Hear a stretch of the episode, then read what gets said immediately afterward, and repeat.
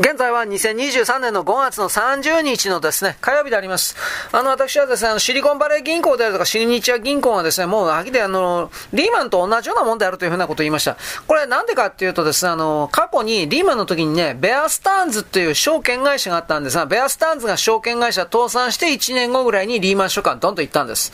あの、ベアスターンズ証券というのは当時ですね、ゴールドマン・サックスとモルガン・スタンレーとメリル・リンチとリーマン・ブラザーズ。これについてですね、5番目ぐらいのイズの証券会社です。そんなにめちゃくちゃ大きかったそういうわけでもない証券会社だったのに、これが潰れて連鎖でドンと行きました。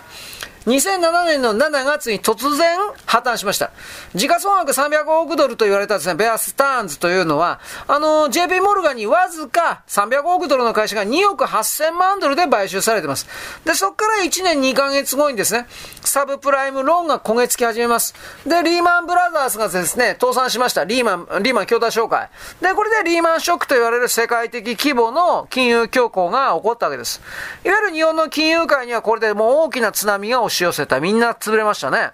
で、サブプライムローンは何かというと、返済ができないような返済の疑わしい人に住宅の購入資金を無理やり貸し付けて、で、これを証券化、金融証券化紙切れにして、で、高度のですね、当時の金融工学とやらで、いかさまですが、工学とやらで、世界中の投資信託にですね、いろいろカードシャッフルした風で、形で混ぜ混ぜして混ぜ込んでですね、組み込んで一つのパッケージ商品にしたしたんですよ。だから、一つの、その、例えばバスケットですね。金融商品がいっぱいカードが入ったバスケットで売るんですが、バスケット単位で。で、そのバスケットの中には、えー、100枚ぐらいのトランプのカードみたいなものが入ってると。で、その100枚ぐらいのトランプのカード的なものに、いいものもあるけど、豚も、つまりゴミもいっぱいあって、で、そういうものを全部含めて取引するという。で、その、えー、100枚のうちの90枚ぐらいはゴミだったり、その90枚の全部はゴミが吹っ飛んだみたいな、そんなイメージでしょうか。まあだからリーマンショックでは米国だけじゃなくて全世界の金融機関を巻き込んだわけです。日本の金融機関も投資家も巨額のマイナス赤、損失を出しています。シリコンバレー銀行とですね、シグニチャー銀行の倒産というのは昔のベアスターンズの倒産の動きだとすれば、次のリーマンショックというのは1年また1年前後ですね。早ければ年内っていう話もありますが、まあ一応これあの、ほら、証券問題、あの、なんだっけ、債務上限問題を先先送りしたんで、6月1日以降から3ヶ月か4ヶ月か後にするみたいなこと言ったんで、ちょっと伸びたという言い方じゃないですか。ただこれがね、吹っ飛んだ時には、間違いなくまず米国の大銀行、大銀行と証券会社を巻き込むことは必要でありましょう。まあ、結局同じ分析をですね、バンコーブアメリカのですね、分析官、マイケル・ハートネットがですね、展開しております。で、ハートネットの議論というのは、また LTACM のですね、あの、失敗にですね、似てんじゃねえか、結びつけております。ロングタームキャピタルマネジメント、これを意味しておりますが、1994年から99年まで存在して、5年間存在したヘッジファンドです。あの、ソロモンブラザーズに存在しました、在籍しておりました、メリー・ウェザー、こいつの発発案でですね、コネチカット州に設立された、設立された組織体です。FRB のですね、元の副議長のデビッド・マリンズが加わっておりました。だから、まあ、名前が売れてるということで、世界中の機関投資家と富裕層金持ちから12億5000万ドルを集めました。出資者にはですね、香港土地開発局、シンガポール政府投資会社、台湾銀行、バンコク銀行、クエート国営年金基金、イタリア銀行、住友銀行などなど、有名どころばっかり。またベアスターンズの CEO だったですね、ジェームス・ケインとかが多額の資金を提供しました。さらにセント・ジョーンズ大学だとか、イエーシュバッ大学だとか、ビッツ・ピッツバーグだとか、山ほどこの教育機関も出資していました。じゃあ、こう資金運用方法どうだったかというと、流動性の高い債券をですね、リスク、危険に応じた価格の差で取引して、えー、されてないわけで、ここに着目しました。割安の債券をですね、大量に購入しまして、で、割高と判断されるような債券を空売りして、で、その時は高速コンピューターのですね、売買ようやく来たという言い方になります。弾き出した銘柄を自動的にリスク算出しまして、発注するというシステムを、全体システムを構築していた。これはいわゆる金融工学理論というふうな言い方できますが、これ株屋の、まあ、取引博打理論ですよね。でも実際的に驚異的な成績を出しました。金利の差から収益を得るために巨大なテコ、レバレッジをかけたわけです。で、このためですね、1997年のアジア通貨危機を見通すことはできなかった。ドカーンと気づいた時には大音響と出てぶっ壊れて破綻したわけです。ロシアなんかの新興市場で4億3000万ドルをですね、損失、まあ、大損。まあ、資本金のですね、25倍のレバレッジかけて1300億ドルを借りまくって運用していたという言い方ですね。だから、元本よりもですね、巨額な金を回していたのは結構だけど、これ回せなくなったら大変ですよね。借金だけは残るというか。まあ、どうだろうかね。これが、1年後ぐらいにですね、まあなんかぶっ飛ぶ、出るんじゃないかということですね。まあこの金融業界においても AI、人工知能山ほど入ってきております。で、あの、AI に関してはですね、パターン認識しかできないんですが、人間はですね、一応、勝負師というのは、過去の勝負パターンというものは一応あるけれど、それを逸脱したたまに想定外の手を打ちます。これあの、藤井、藤井6段か8段か知らんけど、あの、将棋のね、人もですね、時々そういう変なことするでしょ。それが、結局ですね、勝ったりするというか、まあ、でも人間がそういうことをするとですね、逆に AI が判断ミスしてですね、そして全体が雪崩を打つようにぶっ壊れていくということはどうもあるみたい。つまり金融工学というのは、想定外のおかしな動きだとか突発事故に弱いという弱点があります。まあこれもいつかあの、クリアはされるような気しますけどね。で、昔、この当時の FRB の議長は誰かってグリーンスパンです。短期金利のですね、FF レート、まあこれは肯定部合ですが、FF レートをですね、1998年9月から3ヶ月間で3回引き下げるというですね、まあちょっとありえない緊急対策を取りまして、で、LTCM の破綻危機によって拡大した金融不安の沈静化を図りました。で、ウォール街においてこの時何が起きたかというと、シンジケート団の株が売り浴びせ、売り浴びせですね。メリルリンチが25%ダウン。リーマンブラザーで4割もダウン。ゴールドマンサックスはですね、株式公開中止にまで追い込まれました。ユニオンバンクオブスイスランドはですね、7億8000万ドルの損害も出して、この会長だったんだけど辞職しました。この時の動きとそっくりやってるんですよ。あの、SVB、シリコンバレー銀行とかうんぬんだとか、あとリーマンショックにしても。リーマンショックも結局複雑な金融工学で、サブプライムローンというのを多様な金融商品に混ぜていた、混入していた。だから被害というのはこれ関係のないと一瞬見えていた日本の金融機関にまで及んだわけです。人のところの金融債権を勝手に10分割とか20分割して、そいつにさらに番号を振って、なんと、なんと何と何を組み合わせたかもわからないぐらいにぐっちゃぐちゃに組み合わせて、そしてこれをですね、まとめてバスケットの形で売ったわけです。いざこういう破綻すると、どこがどうぶっ壊れたのか全然わかんなくなりました。短い間は。で、銀行が倒産の危機に瀕しますと、大きすぎて潰せないと言って政府が救助すると。金融制度の安定をですね、優先する。しかし、じゃあ潰れても何してもいいや。ということで、モラルハザードが起きるわけです。安直な政策ですね。つまりこれやればやるほど危機というのは深まる。実際これ深まってきたのは歴史の鉄則です。破綻を隠蔽するから不良債権が増殖する一方なんです。だから、米国でこれが1年後ぐらいに起きるだろうけど、中国ではこれ今抑え込んでる最中ですね。これはもういつか、本当は僕はいつか行くと思うんですが、これどうするのか。だからこれを解決するためにデジタル人民元だとかですね、あの、石油決済を人民元も OK よというふうにすれば、人民元を印刷するだけで、これらの借金とか不具合全部チャランできると。いや、でき、できないんだけど、中国はできると思ってるので、だから、石油の支払い決済人民元とかってやってるわけです。破綻隠蔽するから不良借金が増殖する。で、自分が作ってきた雪だるまに増えるようなですね、こんなイージーマネーというんですが、いわゆる世界経済の5倍以上のですね、めちゃくちゃな規模の、えー、実態の、実態がない市場。だけど数字だけは巨額な、それが。で、これがどことどこと、あのね、貸したり借りたりしてるか全然わかんなくなってんので、たかだか中規模の銀行がですね、破綻したぐらいで、実は世界市場に連鎖して、気づいたら大きな危険がですね、やってくるみたいなこと本当にあります。危険というのは単なる道徳的では投機的なものではありません。で、救済というのは、資本の不適切な配分をするわけで、つまり、潰さなあかんところを潰すわけですから、ゾンビ企業、これ中国の不動産関係ですね。これの急増につながるわけです。つまり今の中国経済、それです。ビジネスのですね、躍動感、ダイナミズムと生産性の弱体化に、もろにつながります。つながってますね。米国での銀行救済というのは一番の安定と経済再活性化というのは目的なんですけど、これやりすぎた結果、裏側ではモラルハザードというものが、まあ、蔓延しておりまして、実は西側の、そして東側を含める世界の金融システムを相当不安にしているということは知っておくべきです。はい、よろしく。ごきげんよう。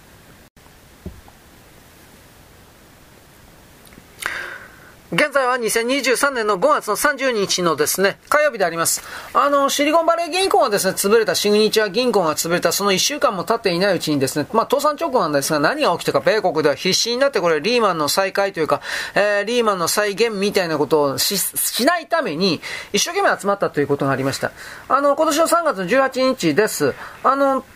ネブラスカ州です。ネブラスカオマハ空港ってありますが、プライベートジェット機がバーンと、ものすごく集まりました。なんと27機も集まった何だった？あの、これ、機体ナンバー見ればわかるんですが、ほとんどは地域銀行のトップの保有している飛行機です。または、チャーター機です。何やったかというとですね、シリコンバレー銀行とシグニチャー銀行に続いてですね、経営危機がすぐ報じられたのはファーストリパブリック銀行です。で、報じられた途端にモルガン銀行がだいたい300億ドルぐらい金出すというふうに発表しました。ましたでも、そのファーストリパブリックのあの株式は50%暴落しました。で、結局それは危機去ってないと投資家がその時に認識していたからということ。じゃあなんで中央銀行のですね、最高経営責任者のプライベートジェット機がオマハ空港にね、みんな集中したが27機も。これはあのー世界最大の投資集団が、実はオマハ、というかネブラスカにあります。ネブラスカ州オマハにあります。バークシャー・ハサウェイです。バークシ・ハサウェイって何って言うでしょ？はい、ウォーレン・バフェットです。最高経営者のですね、ウォーレン・バフェットはビル・ゲイツと並ぶ大金持ちです。なんと92歳。でも元気です。健在。4月に日本にもやってきたし、来たしこれからの会話日本だとやってましたね。投資の緩和は全然ですね、衰えておりません。で、最近はですね、台湾の TSMC 保有株を全部、確か全部売却しましたね。で、その分を日本に当てているというか、投資を当てているというか。つまり地方銀行の幹部がバフェットさんに会いたい金くれ金くれって来たんです。早い話が。バフェットさんというのはリーマンショックの時にもう勇猛果敢にバンクオブアメリカに出資しまして、で、ついでにですね、ゴールドマン・サックスに50億ドルを投じまして、市場心理の安定に大きく貢献しました。で、今、バフェットさんとさっき言ったように、日本の伊藤忠、三井物産、総合商社に巨額な金を投資しています。つまりこれをですね、見ればわかるように、地方銀行実はみんな危ないんですよ。はっきり言うけど。今年の3月10日です。シリコンバレー銀行が倒産して、連鎖でシグニチャ銀行が倒産し、で、ファーストリパブリック銀行で、パシフィックウエスタン銀行が経営危機と報道されました。で、この2つの銀行からも毎日のようにアメリカ人、国民が銀行預金を引き出すという状態が続きました。そりゃそうだね。窓口止まるかもしれんからね。まあ、取り付け騒ぎです、銀行の。で、あの、長い列とか講義のね、画像とかなかったら、まあみんな SNS で電子決済、電子取引してっからで、でも、その結果、1日で400億ドルが預金口座から蒸発しました。だだってボタン一つで数字のゼロというかね、大金、大金が移動できる時代ですから、慌てずですよ。うん、そうか、お金を移動しよう。ポツ。これでおしまいですからね。おっとろすい世の中。まあ銀行株はですね、みんな荒れ模様になりました。3月です。で、シリコンバレーのですね、破綻から1週間で、時価総額60兆円が蒸発しました。銀行業界から。どこ行ったんかって話です。でもイエレン財務長官というのは、米国の金融システムは健全で安定していますと、まあ、言い放ってですね、救援姿勢、絶対に助けるという強い救援姿勢見せて、で、そこから株式市場の下落というのは落ち着い、証拠状態、落ち着いてきました。サウスチャイナポーニング何言ったか。シリコンバレー銀行から大金借りてたベンチャー企業には、中国人経営のところはたくさんあった。つまり逆の意味ではですね、シリコンバレー銀行が審査なんかしてなかったということです。中国人のですね、ベンチャー企業なんてみんな詐欺師です。これ言い切っていい。そんなものにでも貸したもの勝ちだってやってたということはよくわかります。で、これは米国の動きなんですが、この危機があっという間にスイスに飛び火しました。3月の16日ですね、これは。つまりあのー、10日から1週間経ってないですね。引き出しのね、動きがあってから。経営危機に陥りましたクレディ・スイスをですね、UBS が救済買収することをスイスの中央銀行が、えー、まあ、発表しました。UBS がクレディ・スイスを買収して、経営効率を高めるために1万名をクビにすると。すごいですね。で、1万名クビにするとか言いながらですね、その後クビっていうのは世界の視点も全部含めるっていう風になったんで、なんと3万6千名がクビになりました。まあまだ完全に終わってないけどね、クビにしてる最中だっていうことなんですが。で、これをやったからという言い方ですけれども、暴落していました銀行関連株式っていうのは、一時回復基調になりました。ただですね、あの、クレディ・スイスというのは22年の、つまり去年の11、12月に1兆ドルの赤字となりまして、顧客のですね、預かり資産が30%も、あいわ激減しました。みんな引き、引き出したわけですね。で、クレディ・スイスの株主は誰か。サウジアラビアの SNB が9.9%、カタールの投資銀行は6.9%、サウジのオライアングループが4.9%、圧倒的に中東がスイスを支えていました。問題は、本当に問題は、クレディ・スイスがですね、印刷、つまり記載していた2.2兆円の AT1 歳、1番ですね、AT1 番歳、AT1 歳。これはですね、あのー、永久劣後債と言いますけど、これ紙くずになった。つまり2.2兆が蒸発しました。こんなこと許されていいのかと。いや、いいわけがない。で、世界の投資家に衝撃が走ったわけですが、まあ、スイスなら安心だと言われた神話が一瞬にして崩壊したということです。で、こういうことをされたから、湾岸諸国、油出る国は、えー、なんていうか、石油の支払いをですね、ドルだけではやっぱり危険だと。人民元にも振っておいた方がいいと。だから結局、こういう流れからも、ペトロダラーというか、壊れていく可能性非常に高いです。サウジの SNB は12億ドル持ってました。カタールは4億5千万ドル持ってました。これがゼロです。ゼロ円。だから、中東産油国のスイスへの信頼はゼロになりました。三菱のですね、モルガン・スターレン証券も、三菱 UFJ、モルガン・スターレン証券も、クレディ・スイスの AT1 歳、永久劣後債っていうやつを、950円を、950億円を顧客に販売してました。で、ね、これ1550のですね、顧客の口座がございまして、富裕層が1300口座。法人が250、50口座ありました。これ全部チャラです。これどうすんのかねって俺思うわ。多分どうもせんのだろうけどね。スイス政府とスイス中央銀行の UBS ですね。これによるクレディ・スイスの救済買収案はどうなっているのか。損失想定に97億ドル。預金者の口座1人当たり1万、あ、13万5千ドルの保証金。これ米国の措置の半額です。で、これらの措置による支出というのは2800億ドル。でも、スイスの GDP のですね、35%、スイスの GDP8000 億ドルです。ちなみに、一人当たりの GDP は9万2000ドルです。スイスね。だから、こういうことして、ね、ある意味97億ドルしか出さんということですね。ね。とん、この倍以上の何倍もの人がですね、お金吹き飛んでるわけです。まあ、スイス立ち直れんねと僕は思いますね、やっぱりね。あとはですね、これと関係してるとも言えないけど、まあでも関係してるから、ね、HSBC ありますね。香港上海銀行。これあの、これはどっちかというと経営というよりも中国共産党の政治に振り回されて業績不振になったということですね。HSBC は中国が一方的に制定して強制しました国家安全法。これによって民衆団体の海外への、海外からの寄付を受け付けなくなった。で、さらに HSBC は米国からの制裁にもありまして、香港行政長官の口座も凍結。林月下、林元月、林定月だったっけ？林月下か。あのー、クレジットカードもできなくなった。だから現金でですね、月給もらったって話なんですね。香港上海銀行というのは前期の決算80%マイナス。で、世界の23.5万人の従業員に1 2万5千人を首、首切り。まあ、この HSBC はもともと言う、サッソン、財閥？サッソン商会？あのユダヤ系のサッソン財閥が設立した銀行でありまして、イギリスの植民地の時においては、あの、ジャディン・マセソン。これもなんか、マセ、マセソン。あの、よく聞きますね。陰謀的なところで。これとコンビを組んでですね、利権の基盤があったということ。で、1990年、香港の返還の前に危ねえと思ってシンガポールに本拠移管。で、さらに英国のミッドランド銀行を買収して英国籍の企業になったという。でもまあ、最大の視点網というのは、稼ぎ頭香港で、HSB が不審だということはどういうことかといえば、中国の国家の経済の実態の経済が壊れてるということ。だ中国におけるこの現状打破はですね、結局、救済合併を含めるようなものが、あまあ必要なんですけど、まあどうなりますかね、そんなこと。中国共産党どうせ、どうせ許さねえだろうとか、いろいろ思います。はい、よろしく。ごきげんよう。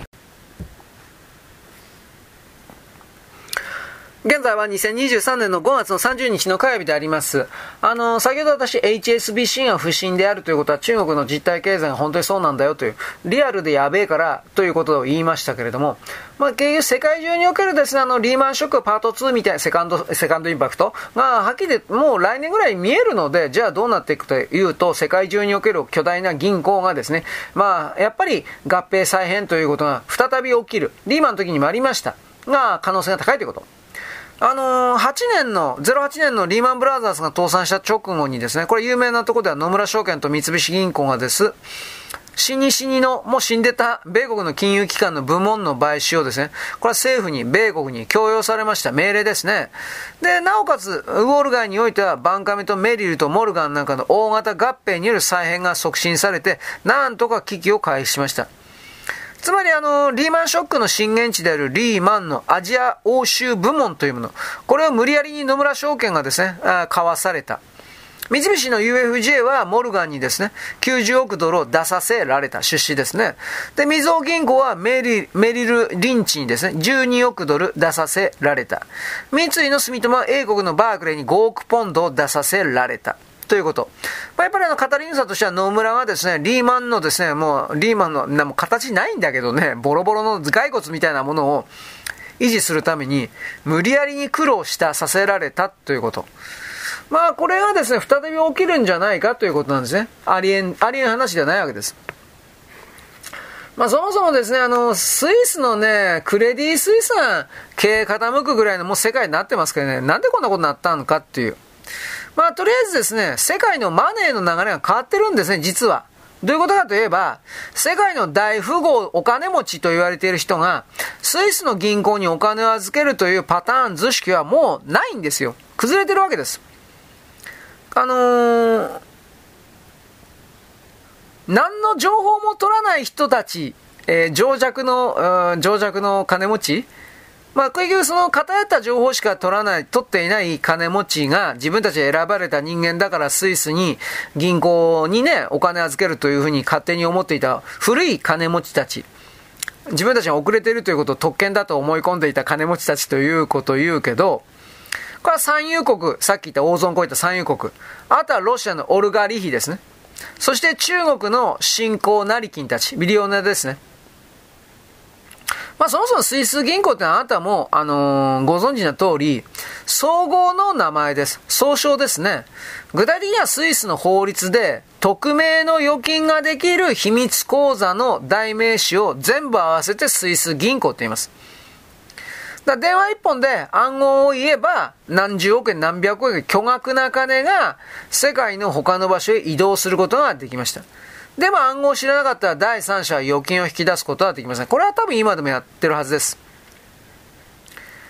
だからあの、PLO のですね、パレスチナ海洋機構の PLO のアラファド議長っていう人がいましたが、この人は死んだ時に、秘密口座の暗号を奥さんにも打ち明けておりませんでした。だから残りのですね、もう巨額なお金というのは、スイス銀行が、まあ泥棒しちゃいましたね。勝手に使ってたというか、に、まあ、スイス銀行ってやっぱりゴルゴなんですけど、まあまあ、ゴルゴ、まあ言ってもしょうがないですけどね。ゴルゴの口座もスイスにあるみたいですけど、この辺もどうなってるんですかね。でもこのスイス銀行のこの隠し口座とかプライベート銀行のですね、情報公開しないということにおける不正が世界的規模で問題視されたのは何でかといえば、テロ資金、麻薬取引、マネーロンダーリング、いわゆる不正資金のですね、移動問題において必ずスイスが絡んでいるということはもう明らかになっちゃったわけです。で、米国が透明性高めようとスイスに強い圧力かけまして、で、スイスはもちろん言い訳してました。プライバシーの保護とかなんとかって。でも、一応、時間稼ぎなら少しずつという言い方ですかね、米国の要請には応じていったということです。で、時間かけたんで、この間に大金持ちという人はスイスから他のお金逃がした、タクスヘイブに逃がした。租税回避に資産を移動しました。で、その助言をしたのも結局スイスの銀行家と弁護士たちです。まあ、グルですね、結局は。タックスヘイブンじゃ、つまりですね、税率が低い香港だとか、これは17.5%ですね、一般に。あとはシンガポール、17%。あとは完全に免除される国とか地域とか。あの、米国のフロリダ州の所得税はですね、ゼロです。これもいつかは多分ダメになるんじゃねえかと思うけどね。